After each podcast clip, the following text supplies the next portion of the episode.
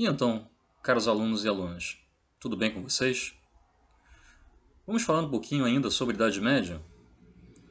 Só que hoje nós vamos comentar um pouco a respeito dos viajantes e como eles se deslocavam durante o período medieval. A Idade Média foi um período bastante longo da história. E como vocês sabem, diversas questões interessantes merecem uma atenção. Uma dessas questões diz respeito às viagens, Sim, viagens e deslocamentos, tanto comerciais quanto religiosos. Na realidade, homens e mulheres sempre se deslocaram por longas distâncias e percorreram milhares de quilômetros ao longo da história. Mas os registros mais conhecidos que chegaram até nós diz respeito a esse período histórico. É bom ter em mente que os viajantes se deslocavam sem uso de mapas e calculavam se a chegada em determinado destino através dos dias gastos com caminhadas.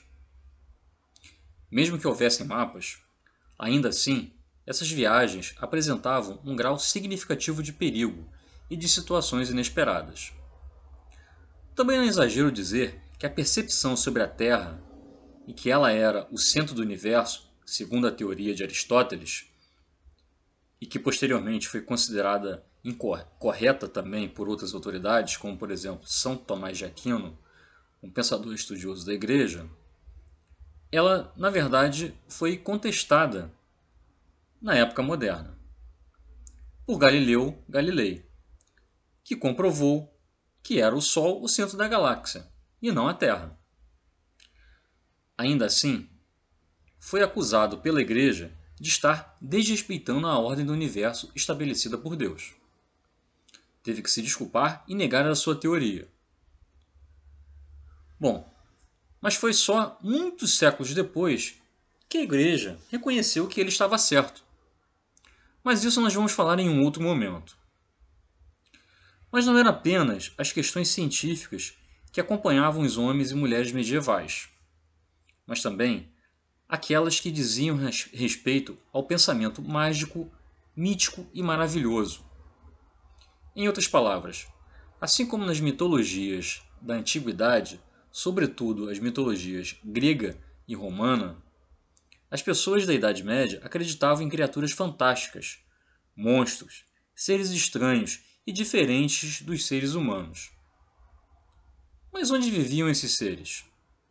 Na maioria dos casos, em lugares mais distantes, principalmente no Oriente.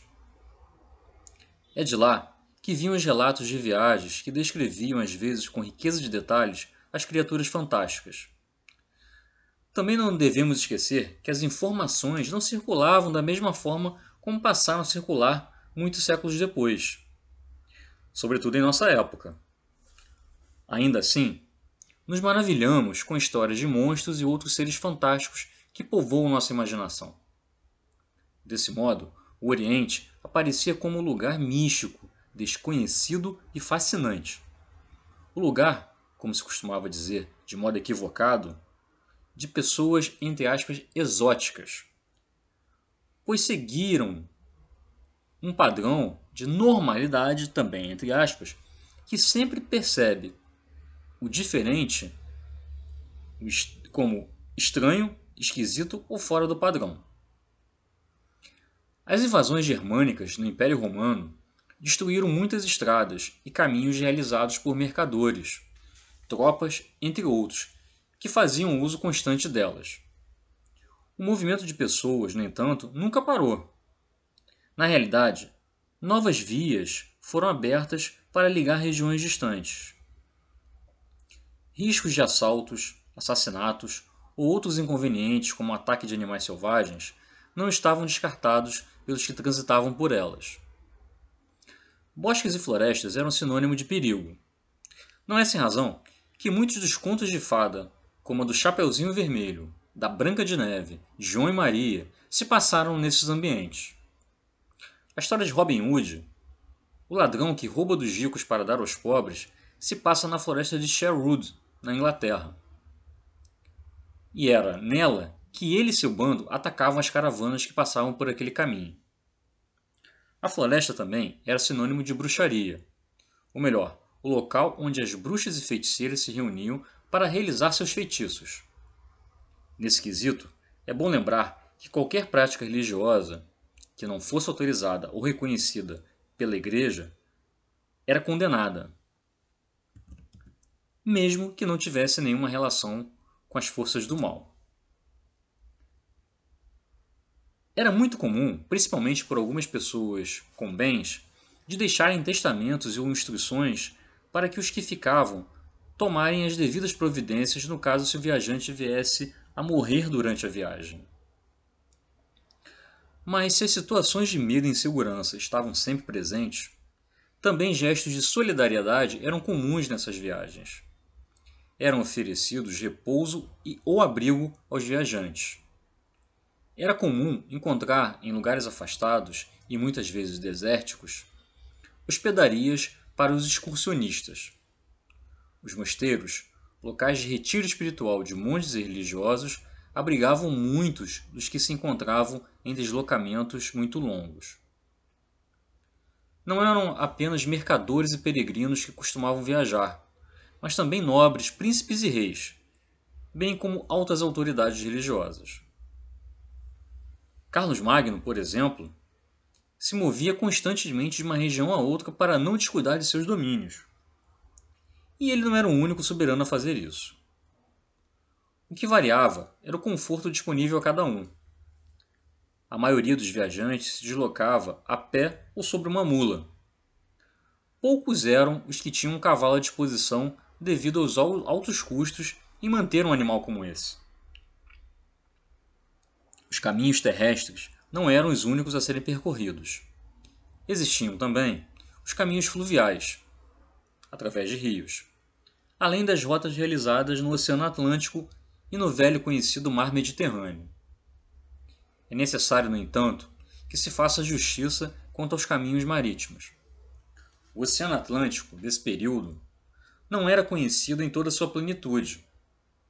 Ou seja, ainda era explorado apenas na parte norte, sobretudo pelos vikings, que dominavam essa rota marítima e o Mar do Norte. O Mar Mediterrâneo, tão controlado pelos romanos, era outra via marítima que manteve a sua importância. No caso das rotas terrestres, havia itinerários voltados para a peregrinação. Não apenas a Jerusalém, a Terra Santa, local de interesse de todos os cristãos, de judeus e muçulmanos também, é claro. Mas outros caminhos muito percorridos, como o caminho de Santiago de Compostela, na Espanha. Esse último ainda é percorrido até os dias de hoje. Meca era o destino de todo muçulmano, localizada na Arábia Saudita, que ao menos uma vez na vida deveria ir até lá. Essa era a religião do profeta Maomé. O escritor brasileiro Paulo Coelho foi um dos que percorreu a pé o caminho de Santiago de Compostela, que acabou rendendo um dos livros mais famosos dele, O Diário de um Mago. Nele, o escritor narra suas experiências místicas até chegar ao seu destino. Nesse sentido, além de O Diário de um Mago, muitas histórias de peregrinações foram narradas ao longo dos tempos. Em quase todas, a aventura está presente. No século XII, havia uma obra muito conhecida entre os viajantes, chamada de O Guia do Peregrino. Embora seja muito diferente dos guias de viagem atuais, que procuram apresentar ao turista diversas possibilidades de diversão e cultura, o Guia do Peregrino facilitava a vida dos viajantes, ao indicar locais onde era possível encontrar abrigo e acolhida seguros. Dois viajantes são muito citados por diversos autores que comentam as viagens desse período histórico. Marco Polo, de Veneza, na Itália, e Ibn Battuta, um explorador e viajante marroquino. Ambos deixaram relatos muito impressionantes dos lugares que conheceram. Marco Polo e sua viagem à China é um dos relatos mais interessantes que um ocidental fez de um mundo distante do modo de vida europeu medieval do mesmo modo que Batuta fez da Rússia, da Índia, de Mali, assim como de muitos outros lugares que conheceu. Mas essas são outras histórias. Bom, por hora ficamos por aqui. O livro baseado para fazer essa discussão é A Vida Secreta da Idade Média, de Helena Percivaldi. Ele está na bibliografia abaixo. Bom, por hoje é só isso, gente. Um grande abraço para vocês. Espero que vocês gostem dessa narrativa. Tchau.